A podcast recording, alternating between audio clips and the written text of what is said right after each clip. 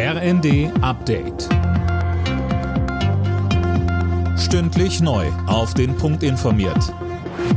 Ich bin Laura Mikus. Guten Morgen. Die Gasspeicher in Deutschland werden offenbar schneller gefüllt als im letzten Jahr. Wie das Handelsblatt berichtet, sind die Speicher schon zur Hälfte voll, Tom Husse.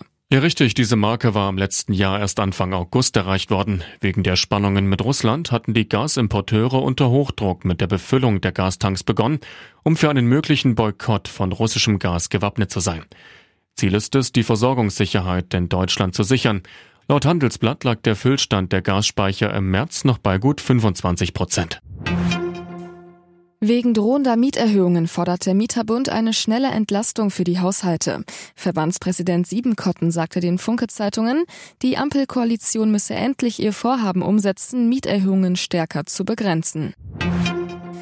In Großbritannien sind die Feierlichkeiten zum 70. Thronjubiläum von Queen Elizabeth II. zu Ende gegangen. Und zum Abschluss hat sich auch die Hauptperson selbst nochmal gezeigt. Axel Bäumling berichtet. Komplett in Grün und mit einem Lächeln trat die 96-Jährige auf den Balkon des Buckingham Palace in London und winkte den Zehntausenden Menschen bei der riesigen Abschlussparade zu. Über das ganze Land verteilt hatte es zuvor Zehntausende Picknicks und Straßenfeste gegeben. Die vergangenen Tage hatte die Queen einige Programmpunkte ausgelassen, weil sie sich nicht fit genug fühlte.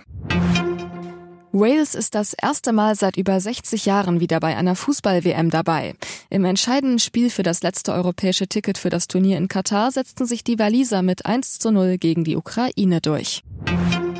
Rafael Nadal hat zum mittlerweile 14. Mal die French Open gewonnen. Im Finale von Paris setzte sich der spanische Tennisstar glatt in drei Sätzen gegen den Außenseiter Kaspar Ruth aus Norwegen durch. Für Nadal ist es der 22. Grand Slam-Titel, so viele hat kein anderer. Alle Nachrichten auf rnd.de